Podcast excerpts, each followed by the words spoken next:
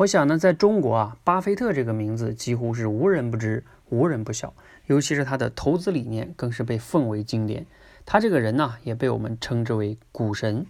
然而呢，今天我们不聊他的投资理念，而是聊一聊他的时间管理理念。这是我在吴伯凡老师的文章中看到的。据说呢，他会在一张纸上写下他目前为止最期望达成的二十五个目标。接下来会干什么呢？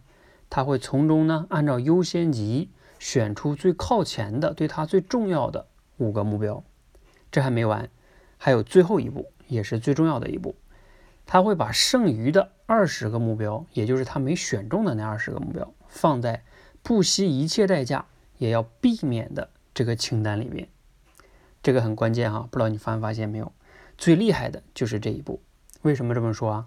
你想哈，我们一个人的时间呢，一般来说会花在三类事情上。第一类事情呢，就是不需要目标的事儿，比如说刷个剧、玩玩游戏、逛街、睡觉等等这些休闲娱乐的事情上。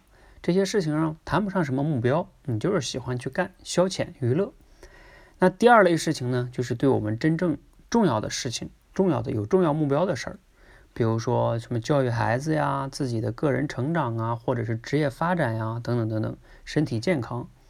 那最后一类呢，啊，就是那些次重要的目标的事儿，也就是看上去很重要，但是相比那些对我们来说真正重要的目标来说呢，也就没那么重要了，也就类似于啊，这个巴菲特踢出来的那二十个目标。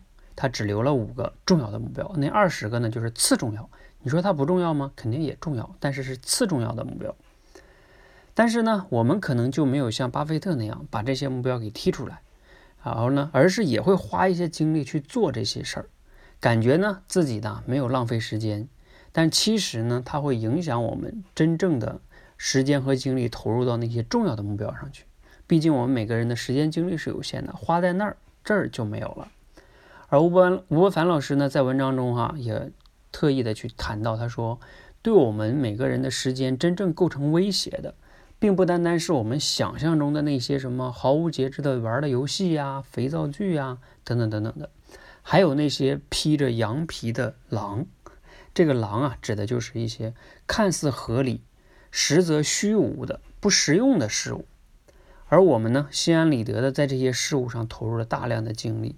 以至于呢，没有时间跟精力再去做真正重要的事儿了。这是吴班吴伯凡老师的分享。那二零一九年呢，我们马上就剩最后一个月了，就要结束了。